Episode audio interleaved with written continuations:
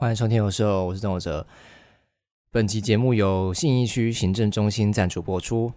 嘿，投资者与梦想家们，现在我们要向你介绍一个让你的未来更璀璨的机会——信义区地契。这块土地不仅坐拥台北市中心的黄金地段，更是一个连接生活与商业的理想据点。拥有信义区地契，你将拥有未来无穷的发展潜力。这里是文创枢纽、商业中心，更是时尚与美食的集散地。不仅投资升值空间庞大，更可以打造独具风格的生活空间，实现你的置产梦想。现在就加入我们，拥有信义区地契的独特机会。为了感谢您的支持，我们特别推出限时优惠活动，凡在本月内成交者，不仅享有独家折扣，还有价值万元的室内装潢礼包，让信义区地契成为你未来的最佳投资与生活之选。别再犹豫，现在就行动，开启属于你的信义之梦。好，刚这段是这个 Chat GPT 生成的信义区地契广告。我想说，在前面加一个呃，就是叶配的广告，好像看起来就蛮有蛮正式、蛮有水准的，所以我就随便对我就使唤了一下 AI。好，那这一集是第十集，距离上一集已经过了大概两个多月吧，好像差不多。呃，为什么会这样子呢？就是因为我在刚开学的时候。就是录完第九集之后呢，我就得了一个流感。那得流感就是在床上都起不来嘛，那一直发烧，也没办法思考，对啊，就还那时候还蛮严重的，所以我就没有办法录音。那后来流感好了之后，我也没有继续录，就是因为就是很懒惰，你就是觉得好像突然被中断了，你就不想要继续做了。对啊，而且那时候就觉得一直讲话，好像你的能量一直在输出给外界、给别人，那你自己就会好像很郁闷的感觉，对啊，就好像有一个波段嘛，就是你躁没有躁郁嘛，就你躁完之后就开始郁，对啊，就比如说你去一个社交场合啊，你去一个社交场合，然后你就一直跟大家讲话，一直在社交，你的社交能量都已经耗尽之后，回到家你就觉得哦，好累哦，大概就是这样的感觉。一直讲话也是一样啊，所以我讲完话之后，就那段时间讲完话，录了很多集之后，我就不想再录音了。对，那所以所以就后来就休息一阵子。那为什么会想起来呢？是因为上礼拜我的 Gmail 就收到一个通知，他就跟我讲说，有人在我的 Spotify 的那个问答区留言。我想说，竟然还有人记得这个节目，我就去看。然后他就是留说快更新，还是说什么还没还没有更新嘛？然后留一个 emoji 这样类似这样的话。我就觉得蛮好笑的，就记得竟然还有人记得这个节目还存在，啊，所以我就想说，啊啊，因为我刚刚在在录别的东西啦，就是我这学期有上两个外语第二外语的课，那通常他们都是会有录音的作业，那我就会反正就是会呃录完就刚好录完，那东西也都还在，就是什么设置配置都还在，我想说那就那就来录个一集这样子。那这一集也没有想要特别特别说什么，呃，也没有要特别说什么主题啊。但我想说，可以和大家分享一下上礼拜发生一件事情。呃，这件事情就是呢，我有一个前辈，就是在在职场上的一个前辈啊，反正就是一个前辈了。然后他上礼拜就找我去吃饭。那我先和就是帮大家补充一下背景好了。这个前辈呢，就是我之前和他认识，那有一段时间没有见面的。那呃，他之前有有一次，他就跟我讲说，他希望我可以去考一个金融的证照。这个金融证照呢，它就是有分好几级啊。比如说一开始就是什么金融市场与职业道德、金融市场常识与职业道德，就类似这样很简单基本的东西。然后再往后可能就会有什么呃寿险、产险啊，再往后会有外币投资型什么东，反正就是一堆东西。一层一层的往上考，这样，然后那时候就有，就是因为他就说啊，考这个会有奖金，那我听到钱就眼睛就亮了嘛，所以我就去考。那考了第一个最基本的，就是那个什么金融市场常识与职业道德。那这个东西呢，它其实很简单，因为它有题库。那它它考试的时候就是题库，全部都是出题库的东西。然后题库大概是五百题吧，我那时候就把它就是随随便便就把它刷完，这样子就很简单，就是一些常识的东西。那所以我就考了，还蛮高分的，就就很高分这样子。那他那时候就觉得说啊，你好像有金融的头脑哦，你好像很厉害，还可以考那么高分。我就想跟他讲说，这这个这个考试它就是一个智力测验，你知道吗？你只要有看过那些题库，他都他答案和题目是一模一样的，你就进去，然后啪啪啪啪全部全部写完就好了，大概花了半小时就写完了。所以他他根本没有任何知识的门槛可言，这不是什么头脑不头脑的问题，你只要有看题库，你就会写。所以我没有跟他这样讲了，但是他就觉得，反正他那那时候就对我有一个印象是，呃，我好像对金融很有兴趣，然后什么很很很有金融的头脑这样子，但就事实上不是啊，对。然后反正这是一个前提啊，就是之前有和他有这样子的渊源。那后来呢，我就没有继续考，因为我觉得就他不是这些东西，不是我目前呃不目前的人生中想要安排的东西，因为他考完。他他他其实他的用意就是说，他希望我考完这些证照往上之后，就可以加入他们的这个卖保险的团队，然后就跟他们一起卖保险，然后就是赚，他们就一直说哦，被动收入，被动收入，你可以有被动收入这样，反正就是可以，他们就说可以赚钱的。那我自己是觉得，我现在是学生，不是说学生不能做这些事情，只是我想要做的事情不是这些而已，所以这不是什么。价值观上的批评、批判，就是他只是我不想做的事情，不是因为他们不好。反正我想要做，就是我目前想要专心在学业上，然后未来升学什么的，我想要专注在这些东西上，而不是他说的那个金融证照的考试。所以我就跟他讲说啊，后面几层的啊，他有很多关嘛，后面几层的我可能就不会继续考。那他那时候也没有说什么，他只有说好，他尊重我的决定，尊重我的选择，他也没有要继续让我考。那过了几个月之后，就到了现在上礼拜，他就说他找我去吃饭。那你如果就是在社会中有一点历练，就应该要知道这种场合通常都是有事情要发生，就除非他是你的朋友，或是家人，或者是那种无利无害、没有利害关系的这个这个人之外呢，通常这种前辈邀你去吃饭，都是要和你讲事情的。所以可能特别要留意一下，特别要有心理准备。但我就想说，反正就是吃个饭嘛，我就蹭个免费的，也是赚到。然后我就去吃饭。那他他就一开始他就先问我目前的近况，就在学校啊，想目前的规划啊，然后人生中想要怎么做什么打算这样子，他就先呃想要了解一下我的近况。那我也很很诚实的跟他讲说，啊，我现在就是在学校想要呃，就是把课业弄好，然后有一些规划这样子，都已经安排的很好，很很缜密的这样。那他也，他就说很棒很棒这样子，然后就在敷衍我。然后他听完这些近况之后呢，他就他就话锋一转，他就跟我讲说，啊，还记不记得之前你考那个金融证照？我听到这个我就想说，完蛋了，就是 有坏事要发生了。好，反正他讲完这个之后，他就说，呃，他觉得他那时候就对我很有印象，就是啊，我就觉得我金融很有金融脑啊，对金融很有兴趣啊，这样子，因为我考很高分嘛。他就说他希望我可以继续往下考，然后可以就是对加入他们的团队这样子。那我当然第一个想法就是我我不要，谁要？这不我，而且重点就是我刚刚已经跟他讲完我的近况了。我看我的近况就是我现在就是课业的安排、学校的安排是很完善的，我没有办法再安插一些其他的人生的路。我已经跟他讲完这件事情了嘛，那他就当做没听到一样，他就跟我讲说啊，你我觉得你应该去考金融证照。就第一个，我觉得这是很不尊重别人的一件一个一个言论啊，就是你明明就听完了别人的人生规划，但是你又硬把一个新的东西说啊，这个好像比较好哎，你做这个好不好？你比较擅长这个，就是你根本就不了解，呃，他根本就不了解我目前到底对什么有兴趣啊，然后我目前的志向是什么。我目前的规划是什么？他其实根本就没有很完善的了解，但他就想要把他觉得对我好的东西，就是强加在我身上。啊，这就是我不知道哎，是不是？我就觉得很不舒服啊，对啊。那反正他讲一讲，他就开始讲一些就是比较呃跳脱逻辑的东西，比如说啊，这个就是上帝赐予你的恩赐啊，你对金融脑。是呃，你对金融是很有头脑的，然后你学会了这些东西，可以对身边的朋友，就是受益身边的朋友这样子，嗯，然后他就希望我可以去啊考那个东西，他还一直强调说考那个不用花什么时间，你就是偶尔读一下书，然后去考试这样子。呃，才不是，因为我知道后面我有看过后面的考古题，他要他要给我们看，那那个就不像是第一层那个基本知识那么简单，它不是刷题库就可以刷，因为它题库有好几千万题，你根本就刷不完，所以你就是要真的要去认真读书这样子。那我没有那个时间呐，就是我明明在学校已经有这么多科目了，然后还要再还要再莫名腾出一个时间，另外读一个科目，就是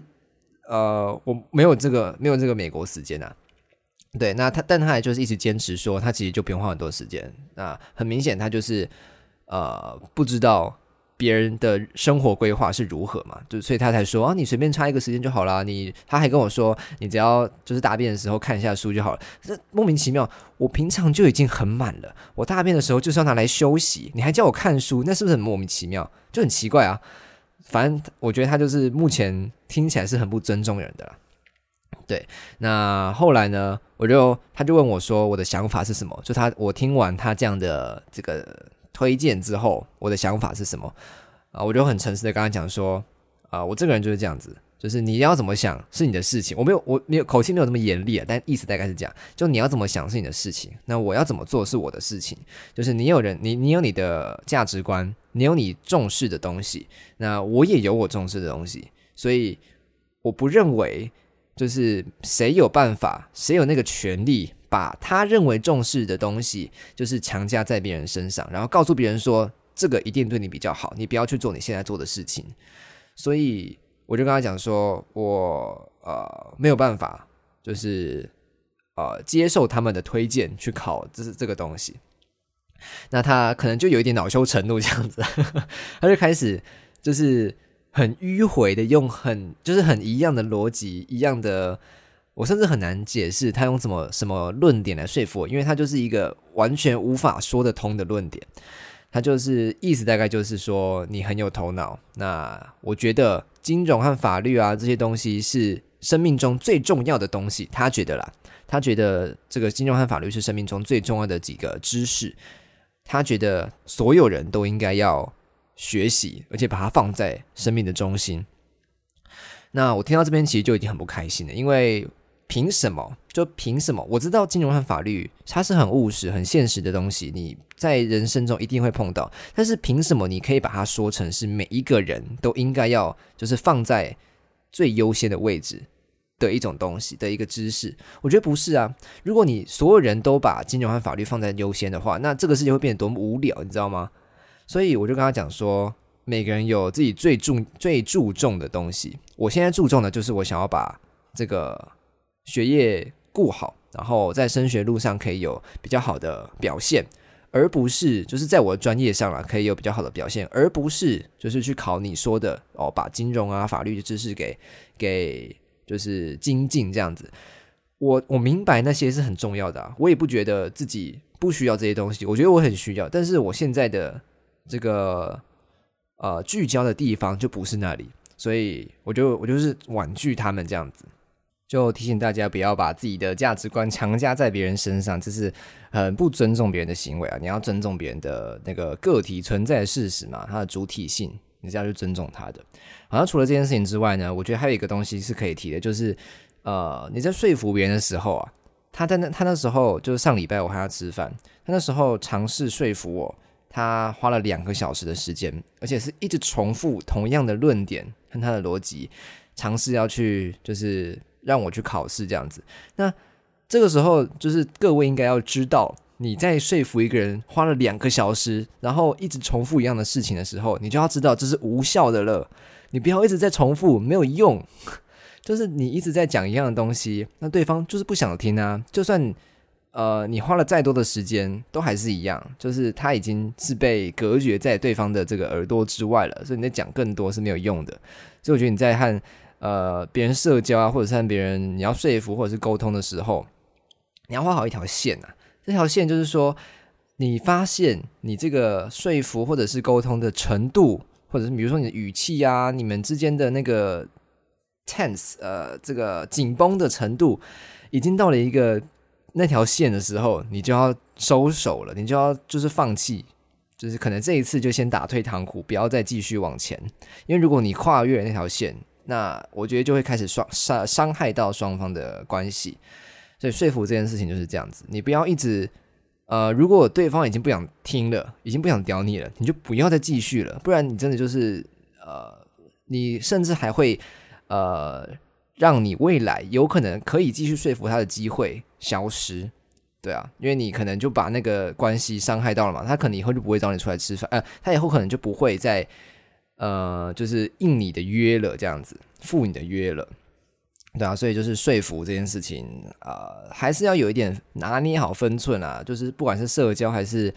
呃，在这个有目的的在沟通的时候，都是一样，就是分寸是要是要拿捏好的。对，好，那么比较沉重的事情，这个抱怨讲完之后呢，我要分享一件呃本月比较沉重的新闻好像还是很沉重。呃，就是其实我小时候，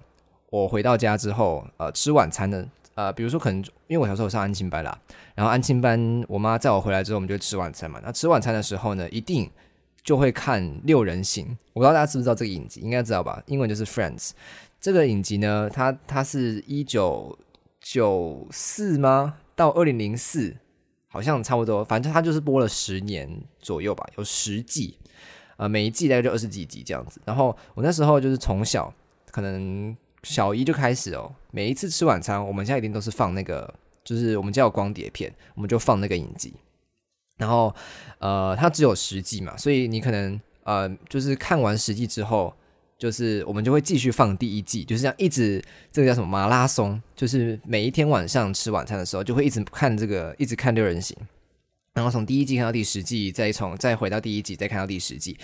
然后每个晚上大概都会看个就两三个小时吧。我们比如说可能七点开始吃晚餐，然后比如说我们可能半小时就吃完晚餐了，但我们就会坐在那边，就是一一路看到九点这样子，九点看到就看到很晚很晚。然后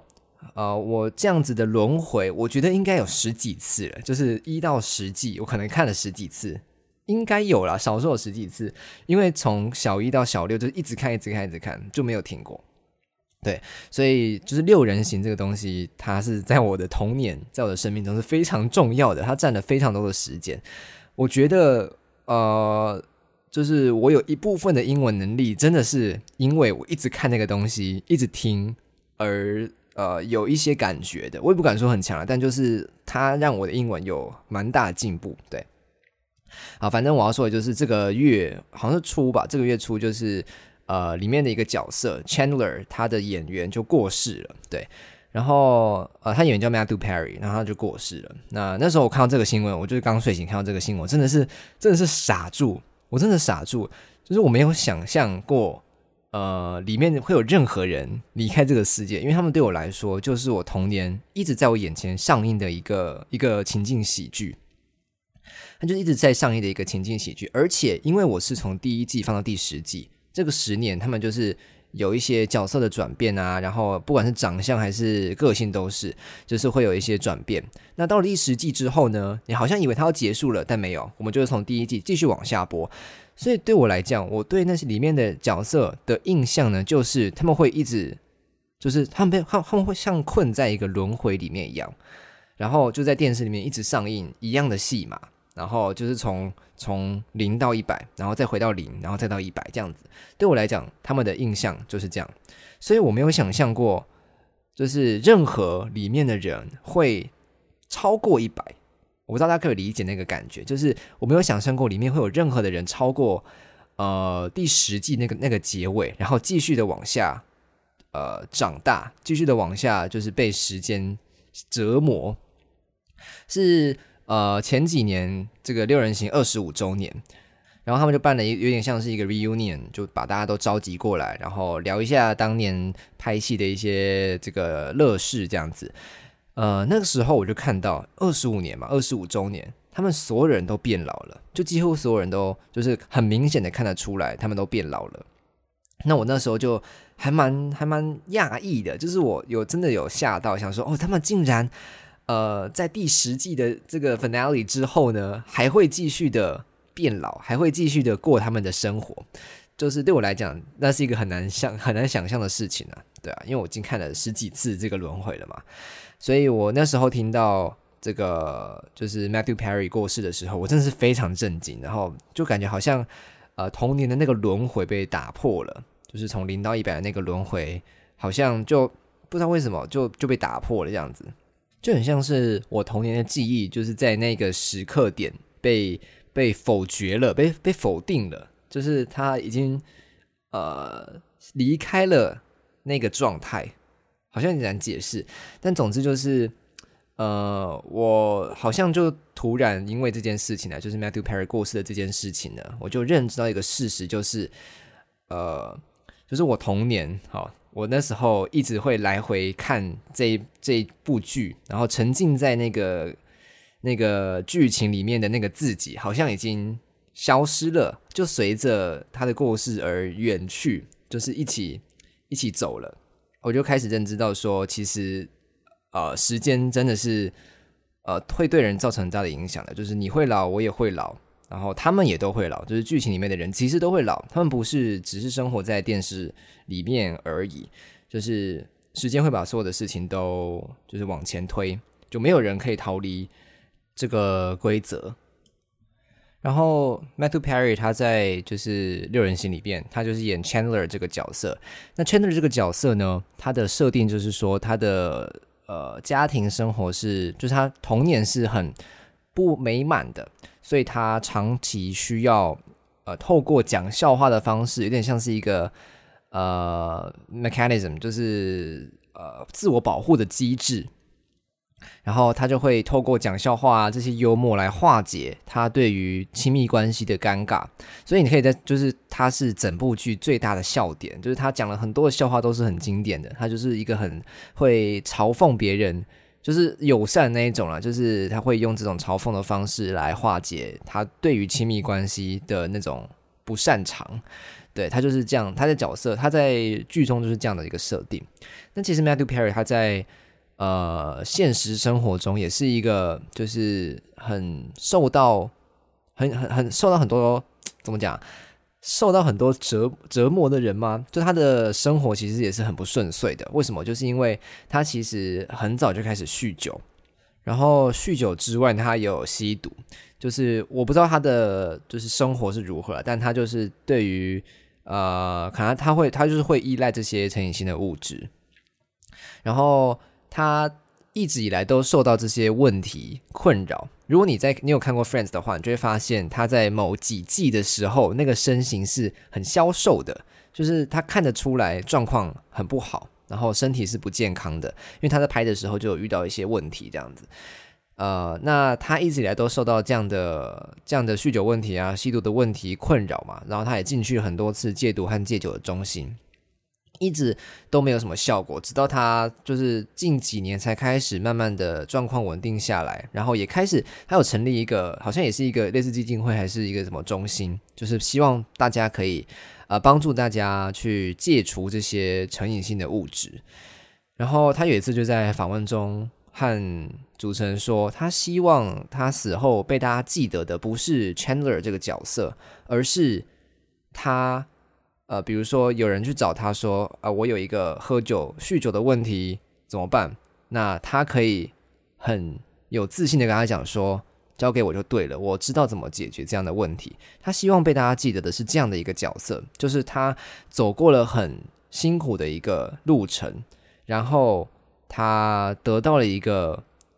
就是得到了这样的帮助别人的经验，就是可以帮助别人的经验。他希望被这样子记得。不过，就是毕竟你知道，社群媒体大家在悼念他的时候，都还是用 Chandler 这个角色。毕竟他真的太 iconic，太经典了，